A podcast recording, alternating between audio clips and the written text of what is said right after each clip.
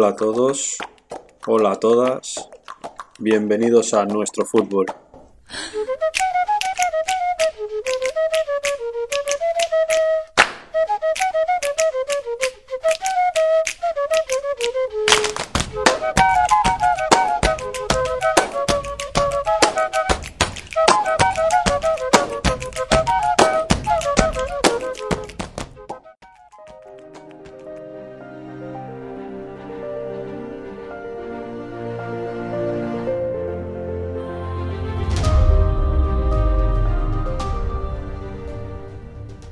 Primera vez en este podcast que me escucháis decir que el fútbol se asemeja mucho a la vida y creo que no me equivoco y cada día estoy más en lo cierto.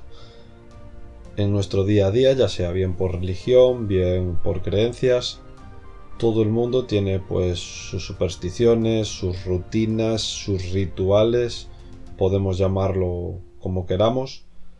También tenemos amuletos, tenemos símbolos, algunos son cruces, algunos son medallones, otros son tatuajes que se puedan hacer en la piel. Da igual, al final todo el mundo tiene, bueno, pues ciertas pautas que sigue antes de la competición, antes de los entrenamientos, eh, indiferentemente de que sean entrenadores, jugadores, directivos, da igual. Todos hemos visto mil veces antes de entrar a un campo a jugadores dar tres saltos con la pierna derecha, otros que deciden que el primer pie que ponen dentro del campo es el derecho, otros se presinan tres veces, otros se besan un tatuaje, otros se tocan una espinillera, otros se tocan el talón de la bota. Hay entrenadores que se besan el amuleto, otros que deciden no cambiar de ropa porque van sacando resultados positivos.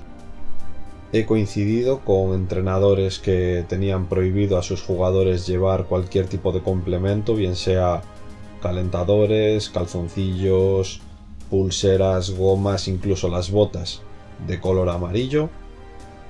He coincidido con entrenadores que hacían mini hogueras con algodones para espantar espíritus. En definitiva, todo esto está a la orden del día.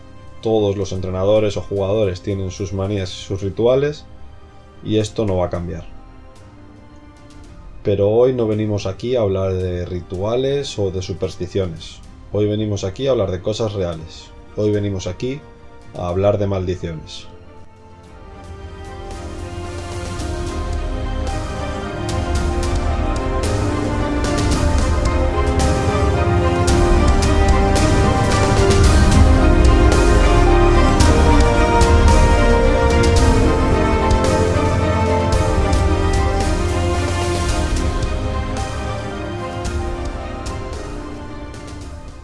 Y lo cierto es que ya tenía el programa de esta semana preparado, pero después de la final de la Libertadores de ayer entre Palmeiras y Santos, he decidido cambiar y adelantar este programa que estaba visto un poquito más para el futuro, pero aplicarlo ya.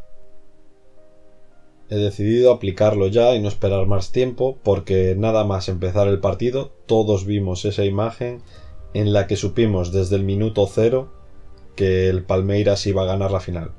No sabríamos si iba a ser durante el transcurso del partido, si iba a ser en la prórroga, si iba a ser en los penaltis, si iba a ser por 1-0, por 5-0 o por 3-2. Eso nadie lo puede predecir. Lo que sí sabíamos es que el Santos, nada más empezar, ya había perdido. Y os estaréis preguntando por qué. Pues muy sencillo. Porque Mariño se saltó la primera ley del fútbol.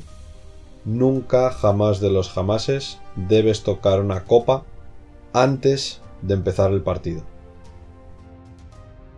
Cierto es que añadido a esto, su entrenador Kuka cometió otro de los errores que para mí el karma siempre penaliza, que es intentar esconder o tirar fuera el balón con el objetivo de perder tiempo cuando está en una zona intrascendente para hacer que el rival no saque más rápido.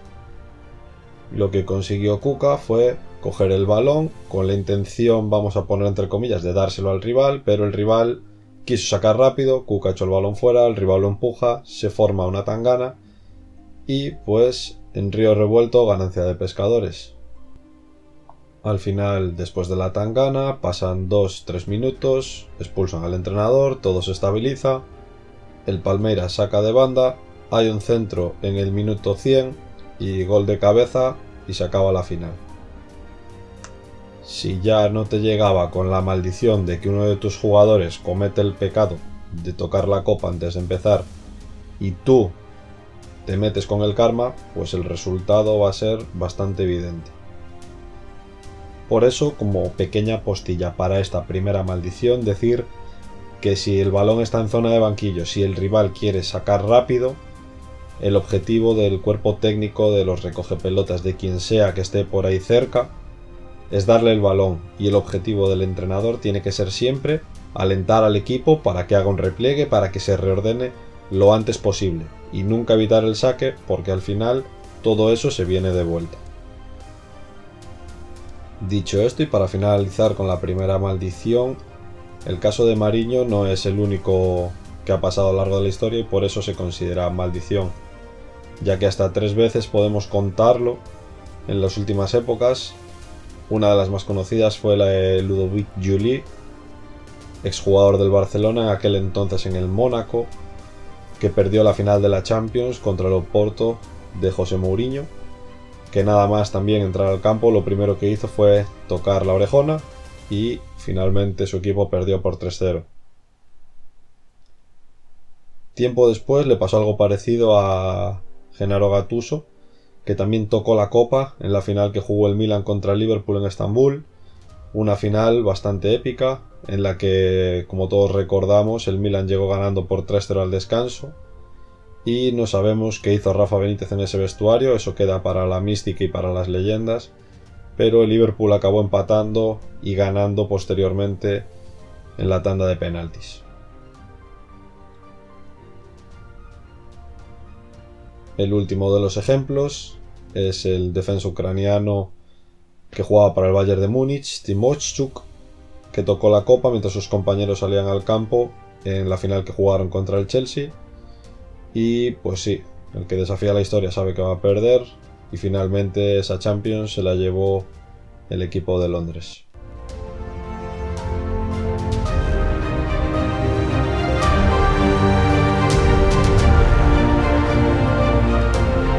La siguiente de estas maldiciones es la del equipo portugués Benfica y su exentrenador Bela Gutmann.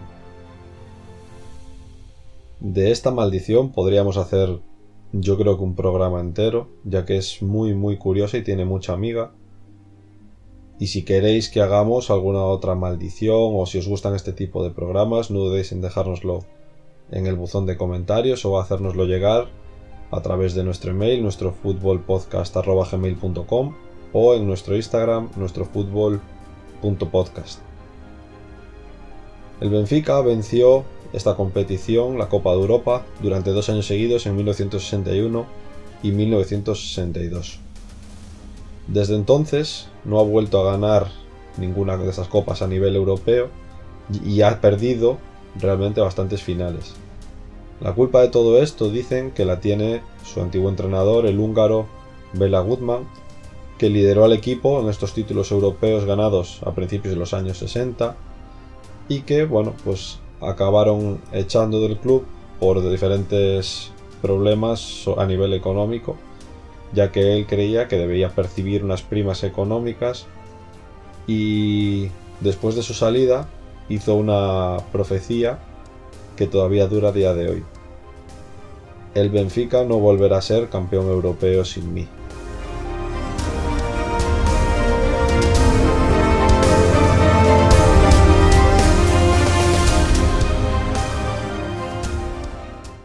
La tercera maldición que tenemos es la de la mentira de Bilardo. Esta es una historia que también tiene bastante mística y no sabemos hasta qué punto es real, aunque diferentes fuentes dicen que, que sí que lo es.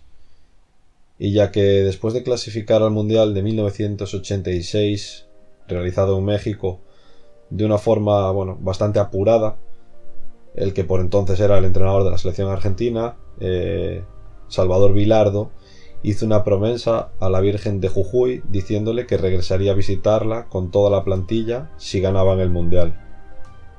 No sabemos si por cosa de la Virgen o no, Argentina salió campeona, pero el entrenador se olvidó de realizar su promesa y por eso dicen los argentinos que es que ya no les va bien en los mundiales, ya que desde entonces han perdido varias finales.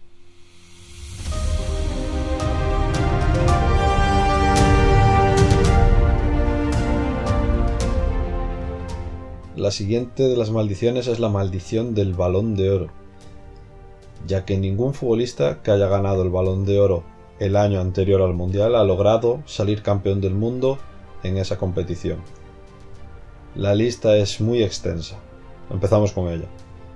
En el año 57 lo ganó Alfredo Di Stefano, de aquella ya nacionalizado español, y no participó en el Mundial de Suecia 58.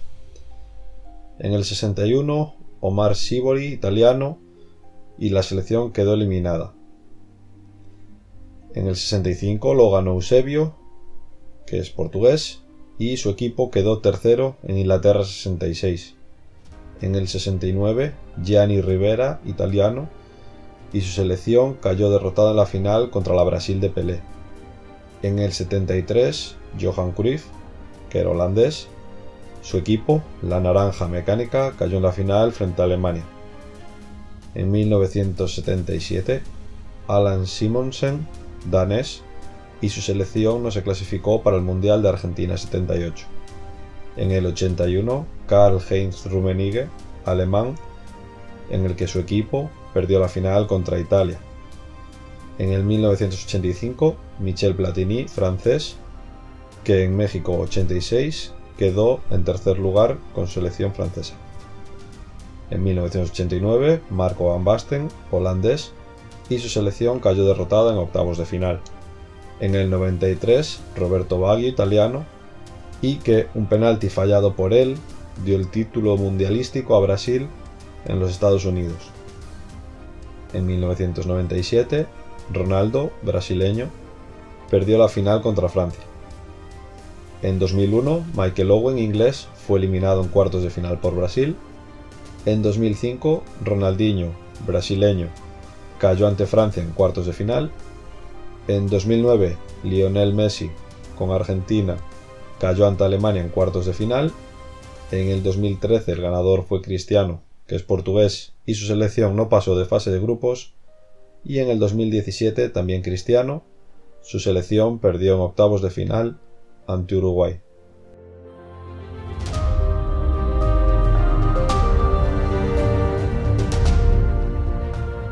La última de las maldiciones que os vamos a presentar hoy es quizás de las más curiosas, ya que viene de un continente en el que sí que sigue existiendo mucha mística, mucha brujería, mucha magia negra, hay mucho chamanismo.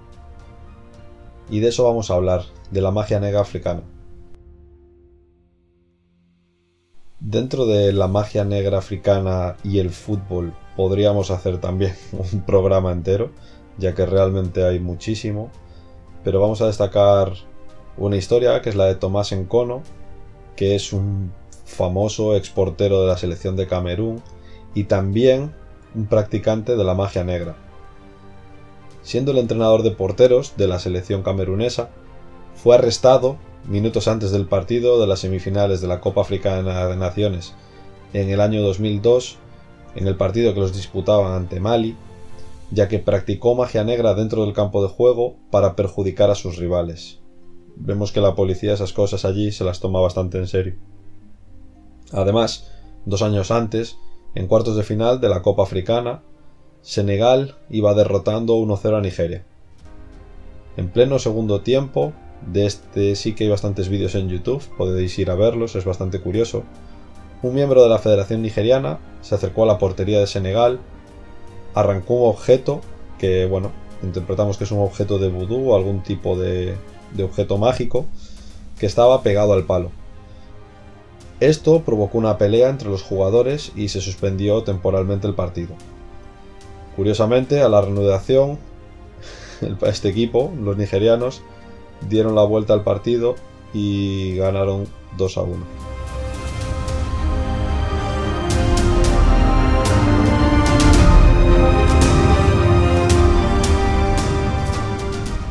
Además de todas estas historias y de todas esas supersticiones, podríamos mencionar muchas más, y sobre todo ya con los que tienen que ver con terrenos de juego. Ajos en las porterías, ramos en los corners, incluso se dice que en algún campo argentino hay enterrados gatos muertos detrás de una portería, maldición aparte. Por eso, en definitiva, eh, queríamos traeros estas historias que son curiosas recordar que hay algunas leyes no escritas en el fútbol que, bueno, hay que respetar.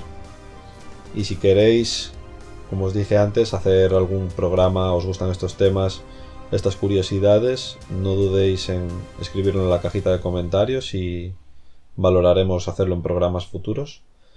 Esperamos que os haya gustado mucho. Y finalizamos el programa de hoy con una frase, como siempre, de quien si no, de Johan Cruyff, que dice, no soy creyente. En España los 22 jugadores se santiguan antes de salir al campo. Si resultara bien, siempre sería un empate. A vosotros, ¿qué os parece esta frase? Muchas gracias a todos por estar ahí, por formar parte de nuestra comunidad, por formar parte de nuestro fútbol. Un saludo y hasta pronto.